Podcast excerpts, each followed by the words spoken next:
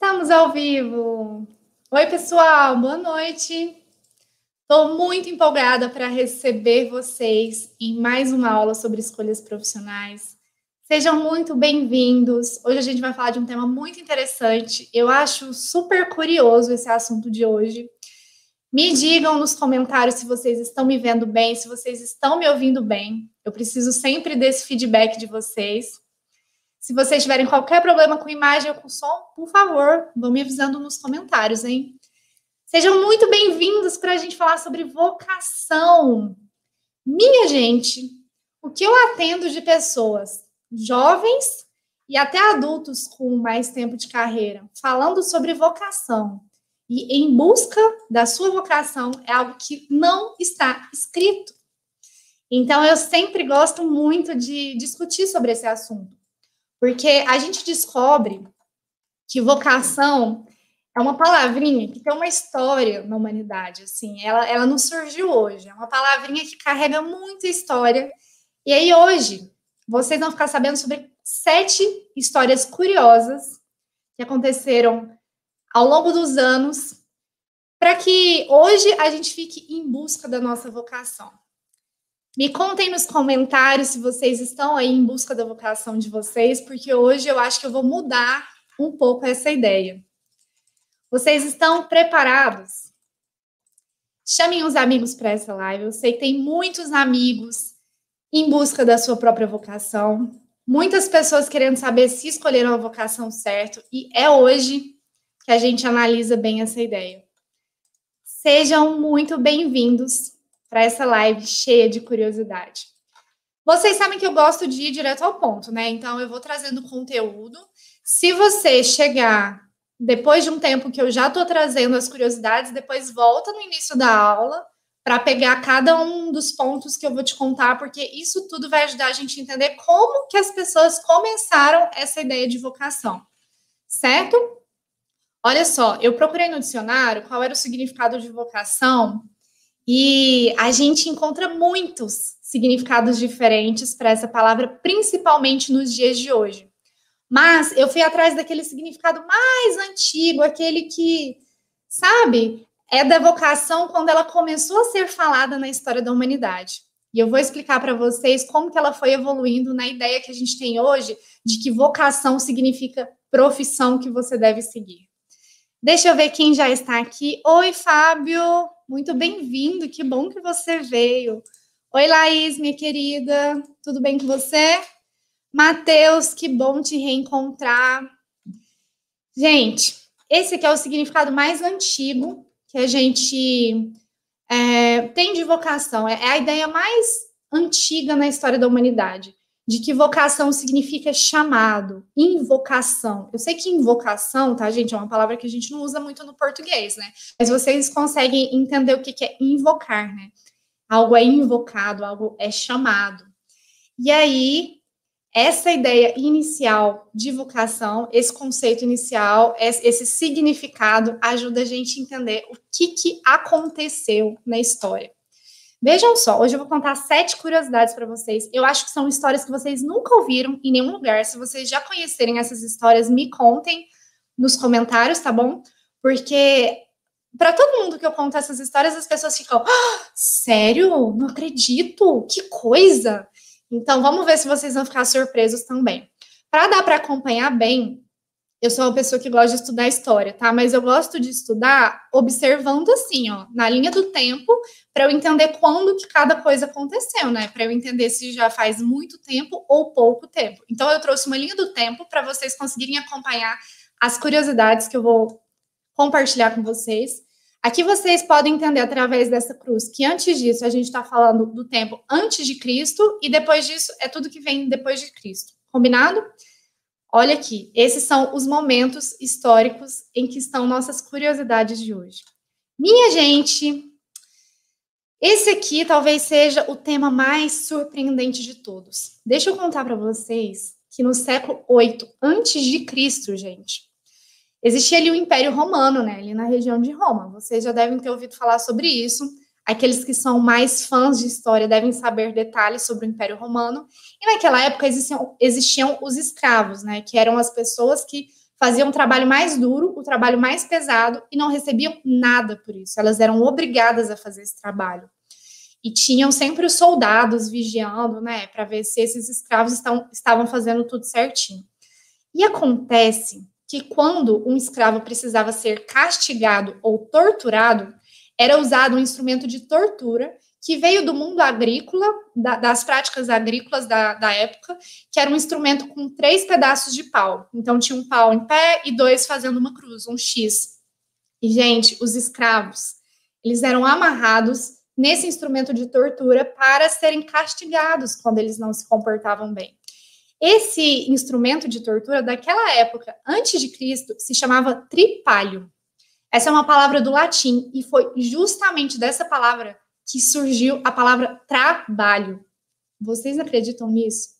Então vejam só que a ideia de trabalho, a palavra trabalho, o conceito de trabalho, ele vem lá de uma ideia de instrumento de tortura da época antes de Cristo. Eu acho isso muito chocante. Vocês não acham isso chocante?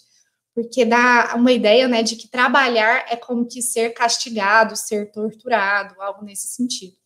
Então, essa foi a primeira curiosidade que vai ajudar a gente a fazer nosso raciocínio de hoje, tá?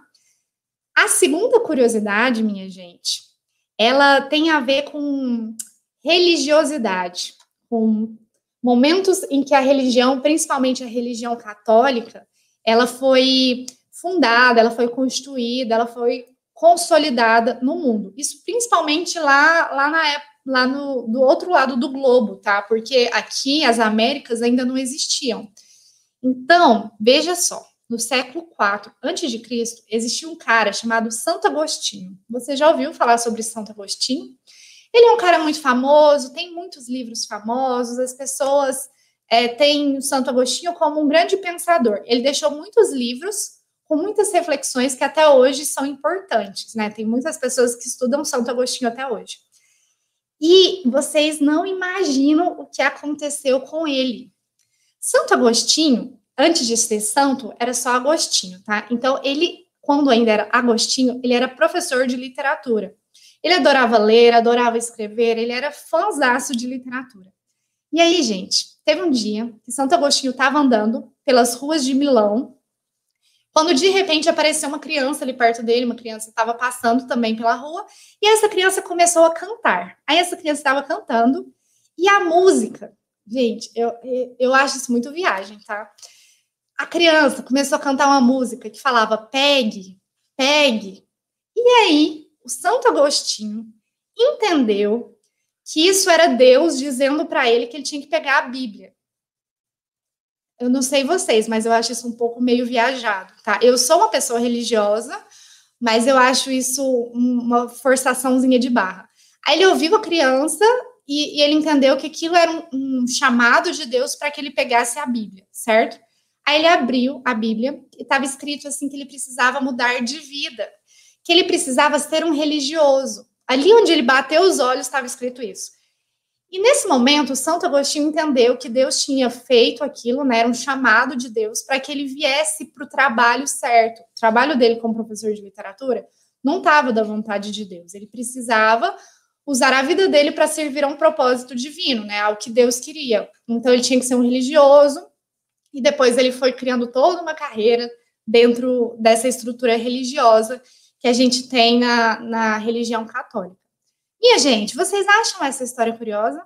Vejam só, né? A, a, a, a, voz de Deus vindo através de uma música da criança e fazendo Santo Agostinho pegar uma Bíblia e mudar de profissão. Uau! E aí, a gente vai para uma, uma terceira história muito curiosa, e vejam que tudo isso já foi colaborando para que os humanos construíssem a ideia de vocação. Não sei se vocês sabem, mas nós que estamos aqui nessa live não somos os primeiros seres humanos da Terra.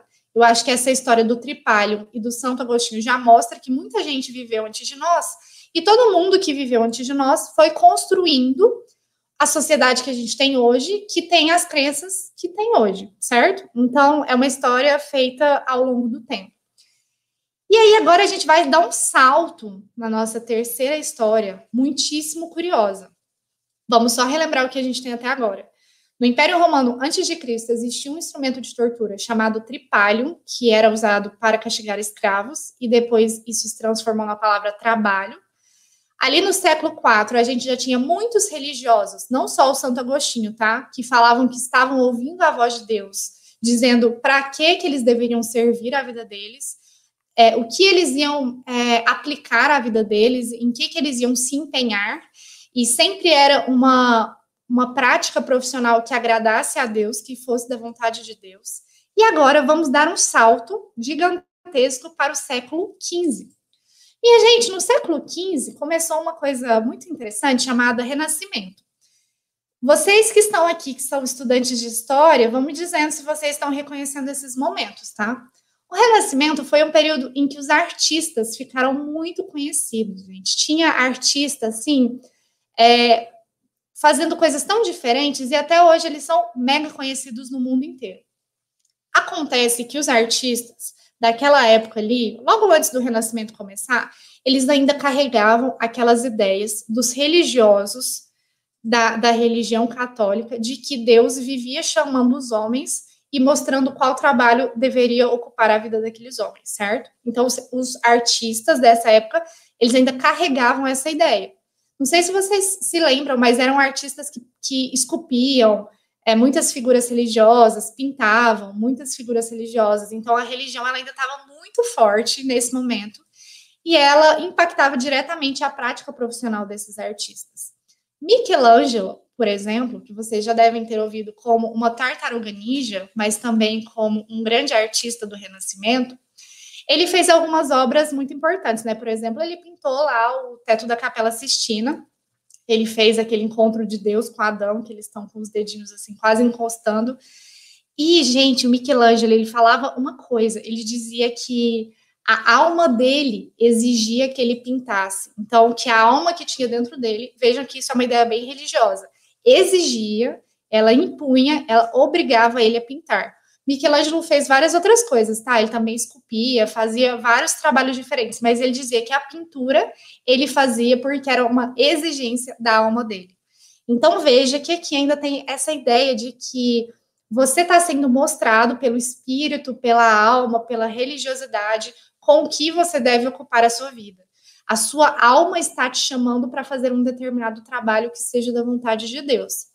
Talvez vocês já estejam começando a entender onde é que eu vou chegar com tudo isso, né? Será que hoje a vocação ainda tem esse significado? E agora a gente vai dar mais um belo salto no tempo. Vamos para o século XVIII. Minha gente, no século XVIII aconteceu um fenômeno muito interessante, que foi a Revolução Industrial. Ela trouxe muitos problemas, mas também trouxe muitos avanços para a sociedade, porque antes da Revolução Industrial, muita gente ainda vivia no campo, Muita gente vivia assim, sendo camponesa, esse tipo de coisa. E com a Revolução Industrial, as indústrias precisaram trazer as pessoas para a cidade para que elas se tornassem operárias, certo? Nessa época em que as pessoas migravam para a cidade, aconteceu algo curioso, porque pensa comigo, para uma cidade se formar, as pessoas vão ter que fazer algumas coisas na cidade, né? Não vai ser mais igual a vida no campo. Por exemplo, vai ter que ter uma pessoa que faça as roupas de quem vive na cidade, vai ter que ter as pessoas que faz material de ferro de quem vive na cidade, vai ter que ter uma pessoa que faz a comida de quem vive na cidade. Então, nessa época, começaram a surgir algumas profissões nas cidades que se formavam. E olha isso que curioso. As profissões, elas eram passadas de pais para filhos nesse período. Então, esperava-se que o cara que montasse a padaria na cidade, depois essa padaria ia ter continuidade porque o filho ia assumir a padaria. Então, as famílias, e aí vocês pensam, se vocês pensarem em nome dos Estados Unidos, talvez vocês entendam o que, que eu estou falando. As famílias começaram a ter nome de profissão no sobrenome, porque aquilo indicava a família em que o cara tinha nascido e a profissão que ele tinha que dar continuidade. Por exemplo, já ouviram o sobrenome Baker? Baker significa padeiro. Então, quem era da família Baker, quem tinha o sobrenome Baker, ia ter que dar continuidade à padaria, ao trabalho lá de padeiro, certo? Smith, você já ouviu esse sobrenome? Ele existe até hoje, tá, gente? Smith significa ferreiro. Então, quem tinha esse sobrenome eram pessoas que iam ter que dar continuidade àquele trabalho do pai ferreiro, certo? Então a profissão já estava sendo ditada pela família em que você nasceu. Até hoje tem gente que acredita nisso, né? Tem gente, famílias de médicos que acreditam que todos os filhos têm que ser médicos, famílias de juízes que acreditam que todos os filhos têm que ser juízes. Mas enfim, tem butcher também, que é um sobrenome que significa açougueiro. Então, quem tinha aquele sobrenome deveria ser açougueiro. Curioso isso. Até para o Brasil, gente, veio um pouco dessa história. Vocês já ouviram sobrenomes tipo Ferreira, Ferreiro, Cavalcante, aquele que cavalga, e até Caldeira, aquele que trabalha ali na caldeira. Então, ali na época que as cidades foram montadas, as pessoas começaram a ter atuações profissionais que antes não existiam no campo, e essas atuações profissionais eram ditadas pela família em que você nasceu, certo? E agora vamos entender um pouquinho melhor essa história de revolução industrial, que foi quando as indústrias começaram a precisar de operários. Gente, foi aí que começou o trabalho assalariado, ou seja, que as pessoas iam ganhar para fazer um determinado trabalho, tá? E se você já estudou um pouquinho de revolução industrial, você sabe que foi formada ali várias, várias formas de produção. Uma delas, muito famosa, que é conhecida até hoje e às vezes até acontece assim em algumas fábricas, é a linha de montagem. Já ouviram falar de linha de montagem? É quando tinha aquela esteira, ficava um operário em cada fase da esteira e cada operário era responsável por fazer uma atividade. Cada um tinha uma atividade bem específica. Um apertava o parafuso, um batia o martelo, o outro fechava, o outro tampava. Cada um tinha sua tarefa bem específica. E essas pessoas fazendo a tarefa bem específica era que ajudava a, as engrenagens rodarem, que ajudava a indústria a funcionar. Então, naquela época começou a aparecer a possibilidade da pessoa decidir o que ela quer fazer, né? Porque agora ela recebia um trabalho e aí ela eu sei que isso vai extrapolar um pouco a discussão que a gente está tendo aqui, mas a pessoa poderia escolher para quem que ela ia vender a força de trabalho dela, tá? Isso que é, é exige muita discussão histórica da época da Revolução Industrial, mas vamos entender assim. Teoricamente, a pessoa podia escolher o que fazer, porque agora ela já estava vendendo o trabalho dela, mas ela não podia escolher tanto assim. Ela era encaixada na indústria naquela atividade que estava um buraco, em que precisava de gente trabalhando ali. Então, a indústria que ia colocando a pessoa na linha de montagem no lugar que a indústria estava precisando, certo? a liberdade de escolha do trabalho ainda não, não era assim verdadeira. Então vamos avançar mais um pouquinho agora para o século XIX. Minha gente, no século XIX foi quando começaram a ser criadas as primeiras escolas públicas, tá? Elas começam ali na Europa, depois elas vão se espalhando pelo mundo. E as escolas públicas, elas nasceram com um objetivo muito específico. As pessoas perceberam, principalmente quem era dono de indústria, que a população ainda estava tendo uma certa dificuldade para se adaptar à fábrica, porque os seres humanos, a sociedade, esteve acostumada há muitos anos viver no campo, né, com todas aquelas atividades agrícolas.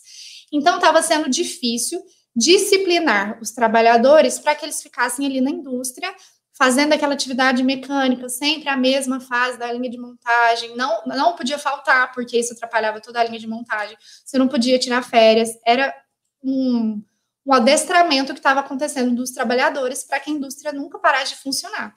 Então, o que, que começaram a pensar? Bom, se as pessoas ainda estão tendo dificuldade de, de aceitar essa transição do campo para a cidade, vamos começar a treinar elas desde cedo.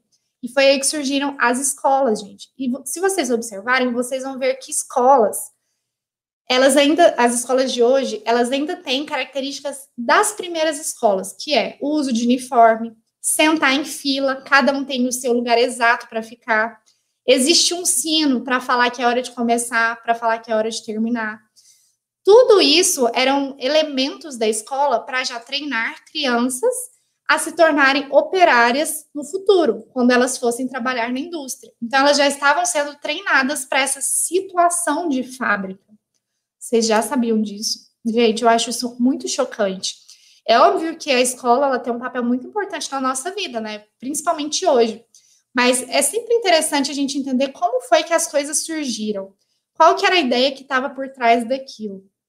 Então, eu acho interessante contar para vocês que essas escolas começaram com a ideia de formar pequenos operários, que aceitassem vestir um uniforme, ficar ali no seu lugar exato e, e, que se acostumassem a alguns estímulos. Por exemplo, ah, tocou o sinal, é hora de começar. Tocou o sinal, é hora de parar. Entendeu? Exatamente como acontecia nas fábricas.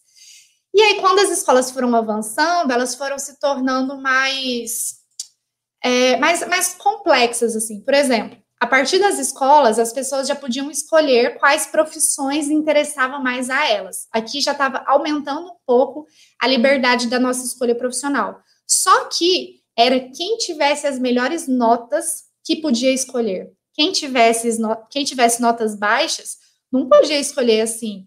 Era, ela ficava com um trabalho que sobrava, com um trabalho que estava precisando ser preenchido.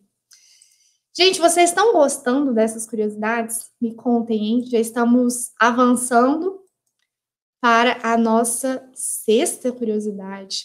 Veja só, no século XX aconteceu uma coisa triste que foi a Segunda Guerra Mundial. Eu acho muito triste falar sobre as guerras que aconteceram, mas tem um elemento que é importante da gente extrair daí. Todos os acontecimentos históricos são responsáveis por a gente viver a sociedade e a reflexão que a gente vive hoje, tá? Sobre profissão, sobre trabalho. Para serem enviados para a guerra, o que, que começou a acontecer com soldados? Eles eram preparados e eles eram testados por psicólogos. Então, psicólogos começaram a fazer testes nos soldados para saber, primeiro, se eles estavam estáveis, né, para ir para a guerra. Não dá para mandar para alguém para a guerra alguém que não vai aguentar, que o emocional não vai sobreviver aquilo. E também esses testes serviam para mostrar em qual função cada soldado se encaixaria. Veja que isso ainda se parece lá com as fábricas, em que a fábrica decidia onde cada operário se encaixaria melhor, fazendo qual atividade. Então, para ser enviado para a guerra, começaram a acontecer alguns testes, algumas avaliações psicológicas. Isso não lembra alguma coisa bem atual para vocês? Aquela história de fazer um teste vocacional e o teste vocacional te dizer em qual profissão você se encaixa bem? Vocês já sabem que a gente aqui faz muitas críticas ao teste vocacional superficial que a gente acha no Google, e ele é um, uma herança de, desse período, dessas avaliações psicológicas que começaram a ser feitas, principalmente nos Estados Unidos, para enviar os soldados para a função em que eles exerceriam melhor. O soldado não podia nem escolher aqui, tá, gente? Era aquilo que parecia ser mais adequado. E aí chegamos no famoso século XXI, que é onde estamos atualmente. E, gente, século XXI, uau, aconteceu muita, muita coisa ao mesmo tempo. É claro que da passagem do século XX para o século XXI, mas vamos focar nas coisas agora nesse século. O que, que aconteceu? Primeiro, que a tecnologia avançou, avançou, avançou, avançou. Então, a tecnologia ela ficou muito, é, muito moderna. Assim, ela, ela conseguiu crescer de formas que que ela ocupou trabalhos que antes tinham que ser feitos por humanos, por operários, por exemplo. É por isso que hoje nas fábricas, ao invés de a gente ter lá muitas pessoas fazendo muitas atividades manuais, a gente tem outras máquinas fazendo isso. A tecnologia permitiu que as pessoas saíssem das fábricas, com isso houve muita história de desemprego, tá? Porque as pessoas não tinham mais o que fazer, mas também, com a tecnologia, muitas profissões se espalharam. Então, vocês sabem como é a sociedade que a gente vive hoje. A gente está nas cidades, tem gente no campo, obviamente, mas tem muita possibilidade de trabalho hoje em dia, gente. Com a tecnologia, surgiram profissões que, meu Deus, lá na época do tripalho, ninguém nem imaginava que trabalho ia ser o que é hoje, certo? Então surgiram muitos trabalhos e as pessoas puderam, como elas estavam livres das fábricas, elas puderam pensar melhor qual trabalho seria mais adequado, mais interessante, mais agradável. E no século 21 começaram-se a começou a ter estudos sobre a saúde do ser humano. Vocês sabem que hoje existem muitos médicos, psicólogos, psiquiatras, muita galera na área da saúde tentando entender o que, que faz o ser humano saudável. E com esses estudos, houve a descoberta de que o trabalho é uma parte muito importante da nossa vida que quando a gente está num trabalho que nos deixa tristes, que não é agradável, a gente adoece, a gente tem depressão. Tem gente que tem pensamentos muito graves quando está num trabalho que não agrada. Esses estudos permitiram que a gente chegasse à seguinte conclusão: bom, então o melhor é que o ser humano, cada pessoa, esteja num trabalho que faz mais sentido para ela, né? E não que ela seja encaixada num trabalho. Porque se ela for encaixada em um trabalho, ou se Deus falar que ela tem que fazer aquele trabalho, pode ser que não seja o trabalho mais agradável para essa pessoa e ela vai adoecer e ela não vai ser um ser humano realizado. Então começou a perceber, né? É, no século XXI foi possível perceber que o trabalho é um elemento muito importante para a gente viver bem e sermos saudáveis. Eu acho isso muito legal. Essa é uma boa descoberta do século XXI.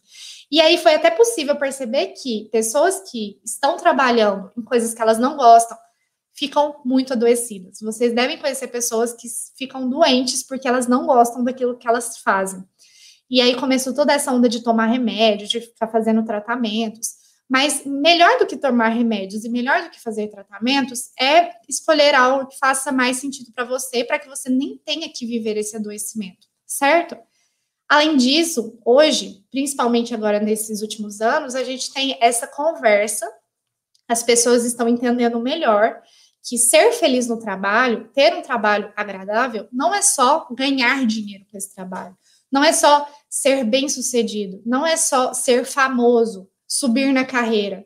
Muitas coisinhas fazem a gente sentir realização com o trabalho. Não é só dinheiro, sucesso, fama, certo?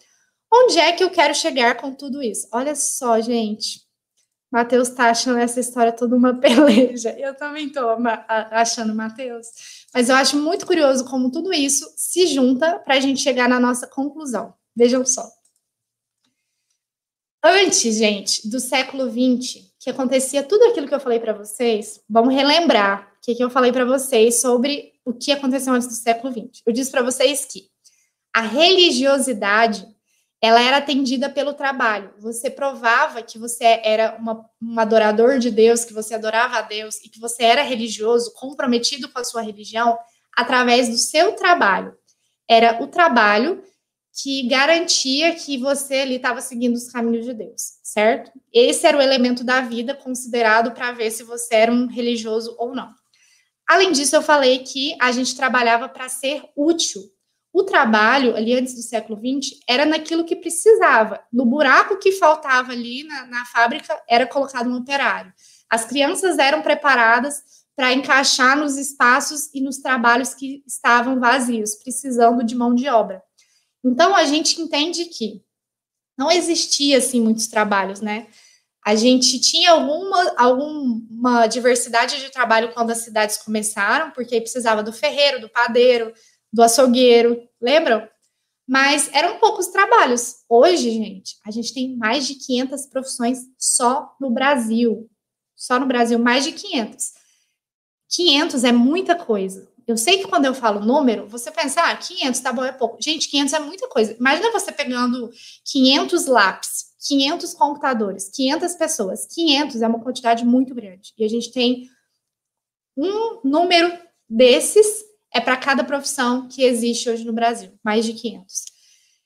Ou seja, no século 21, ali da passagem do século 20 para o 21, começou a pipocar de possibilidade de trabalho. Não existia todas essas carreiras, todas essas atuações, todas essas empresas, todas essas atividades que se pode ter hoje profissionalmente. Além disso, começou a entender, as pessoas começaram a entender que não é com o seu trabalho que você prova que você é religioso. Você pode provar isso de outras formas. Você pode ir para um cantinho fazer uma oração, você pode ir para a sua igreja, ir para o seu culto, fazer um trabalho voluntário. Então, tem outras formas que provam que você é um adorador de Deus. Não precisa ser usando o seu trabalho para provar isso, entendeu? E agora a gente não trabalha mais para ser útil, a gente trabalha para ser feliz. Então, essa ideia de trabalho mudou. Só que, apesar de tudo ter mudado, o que, que a gente faz? A gente continua olhando para a ideia do passado, a gente continua olhando para aquela ideia que tem a ver com a vocação. É meu dever ir por esse caminho. Até hoje tem gente pensando: qual é a minha vocação? Será que eu fui chamado para o quê? Eu estou sendo invocado para qual atividade profissional? Mas vocação é uma ideia que fazia sentido lá naquela época, quando aquela realidade era a realidade. Agora a realidade é outra. A gente tem outros elementos, a sociedade está muito, muito, muito diferente, minha gente. Então, ao invés de a gente ficar olhando para o passado e tentando usar um pensamento que é do passado, do tipo, ai, deixa eu descobrir aqui para que, que eu estou sendo chamado, a gente precisa atualizar esse pensamento para que ele seja coerente com a realidade que a gente vive hoje. E qual seria esse pensamento atual, então, que tem a ver com ter muitas profissões, não precisar trabalhar num determinado lugar para provar que você é religioso e trabalhar para ser feliz? Nosso pensamento atual deveria ser: agora eu posso, então, pensar qual caminho faz sentido para mim. Eu não preciso mais ficar tentando entender qual caminho é meu dever seguir, porque isso é uma ideia lá da vocação, lá dos escravos, lá da fábrica, lá do açougueiro. Lembra? Hoje a gente vive uma realidade nova. E vocação é uma ideia que não combina mais com as características dessa nova realidade. Então, o que, que eu gostaria de sugerir para ajudar vocês a pensarem qual profissão, qual caminho faz sentido para vocês, já que agora a gente tem liberdade de pensar em algo que faça sentido. A gente não precisa mais se adequar a um buraco ali que está necessitando de um operário.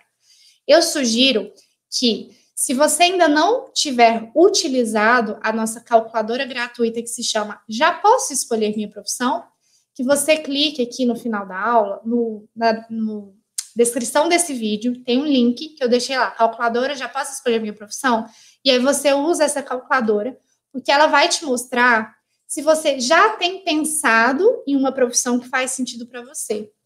E se você ainda não estiver fazendo isso, se você ainda tiver com aquele pensamento antigo de tentar identificar qual era a sua profissão, a nossa calculadora vai te mostrar isso.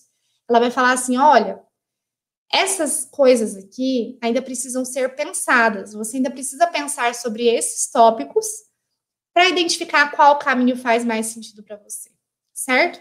Então, minha gente, eu estou deixando aqui no, na descrição o link para essa calculadora para que vocês possam experimentar essa, é, essa, esse cálculo, né? Será que eu ainda sou uma pessoa que estou atrás da minha vocação ou eu sou uma pessoa que estou buscando entender qual profissão faz sentido para mim? Essa calculadora é gratuita. Vocês respondem o formulário, as perguntas, e aí vocês vão receber uma análise dos nossos psicólogos no seu e-mail, tá bom? Esse resultado, ele é enviado de tempos em tempos. Então, se você não receber o seu resultado imediatamente, aguarda um dia, porque você vai receber a nossa análise explicando o que, que você ainda precisa pensar para escolher bem sua profissão. Eu te garanto que isso vai dar muita luz para você, porque é como se fosse uma régua, tá? Imagina que aqui a gente tem o zero da régua e do outro lado a gente tem o 30. Pensa numa régua de 30 centímetros aqui comigo. Se você ainda não pensou muito sobre qual profissão faz sentido para você, é como se você estivesse ali no zero. Mas se você já pensou bastante, você já está no ponto mais alto da régua. Essa calculadora, que é gratuita, ela te mostra em que ponto da régua você está. Se você ainda é iniciante na sua escolha profissional, ou se você já está assim, com os pensamentos bem formulados e se você pensou bastante sobre a profissão que vai fazer sentido para você, tá? Tenho certeza que essa ferramenta vai te ajudar. Meus queridos, me digam se vocês gostaram de saber sobre esses sete fatos curiosos que eu trouxe hoje sobre a história da humanidade. Eu acho importante a gente entender o que, aconteceu lá no passado e perceber que essas coisas talvez não façam mais sentido agora na nossa realidade.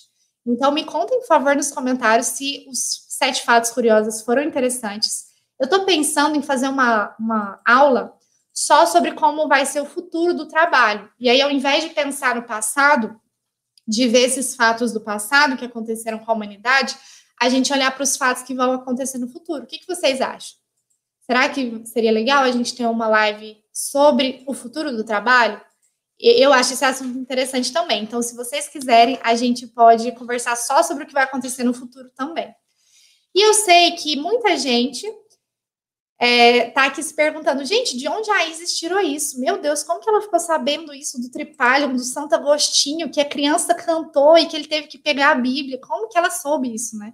Eu não usei máquina do tempo, tá, gente, para voltar lá no passado. Eu fiz uso de alguns livros que são muito, muito bons. Então, se você tem interesse em ler mais sobre isso, ou se você é um psicólogo, orientador profissional que está aqui acompanhando a gente, eu sei que a Laís está aqui juntinho aprendendo sobre orientação profissional. Eu vou deixar também três dicas de livros que falam sobre esses assuntos que eu trouxe hoje, tá? Vocês gostam de indicação de livros, gente? Esses são três livros que eu amo, eles são muito legais de ler, muito divertidos, muito gostosos. Eu recomendo para todo mundo, principalmente se você é uma pessoa que quer trabalhar com orientação profissional. É o Como Encontrar o Trabalho da Sua Vida, Vai Lá e Faz e Um Trabalho para Amar. Coloquei o link deles aqui na descrição do vídeo também, certo? Pessoal, eu acho que vamos ter que ter eu acho que a gente vai ter que fazer né, essa, essa aula falando sobre como vai ser o trabalho no futuro. Isso acalma o coração também, eu sei disso. E aí, para que eu faça essa aula sobre o futuro, eu gostaria de pedir um, um favor para vocês, que é para vocês curtirem essa aula e eu saber que vocês gostaram desse tipo de aula que traz curiosidades. E se inscreve né, no canal, porque aí você é avisado das próximas aulas que vão acontecer.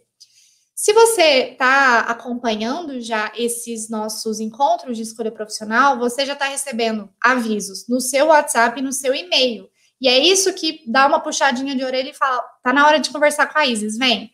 Então, se você ainda não se cadastrou, para que você receba esses avisos, clique aqui na descrição e você vai ver um link assim: clique aqui para ser avisado de todas as aulas. E aí você não vai perder nenhum conteúdo que eu tô te ajudando, que eu tô trazendo para te ajudar na escolha da sua profissão, certo? Meus queridos, muito, muito bom estar com vocês novamente. Vocação é um assunto que eu adoro. Eu adoro mexer com as ideias e perguntar para as pessoas: será que isso ainda faz sentido? Será que falar em vocação ainda faz sentido? Então, espero que vocês tenham gostado. Se vocês souberem de alguém que gosta de conversar sobre vocação também, manda essa aula para para a pessoa, né? Eu tenho certeza que ela vai descobrir aqui essas curiosidades históricas que ela ainda não tinha ouvido falar. Então a gente se encontra na semana que vem. Eu já tenho os temas das aulas mais ou menos definidos, mas se vocês tiverem sugestões para eu trazer aqui nas quartas-feiras, podem mandar para o Instagram do Instituto Viai, tá bom? Arroba Instituto Viai, manda sua sugestão de aula, que eu preparo com muito amor para vocês. Um beijo, boa noite e até a próxima aula.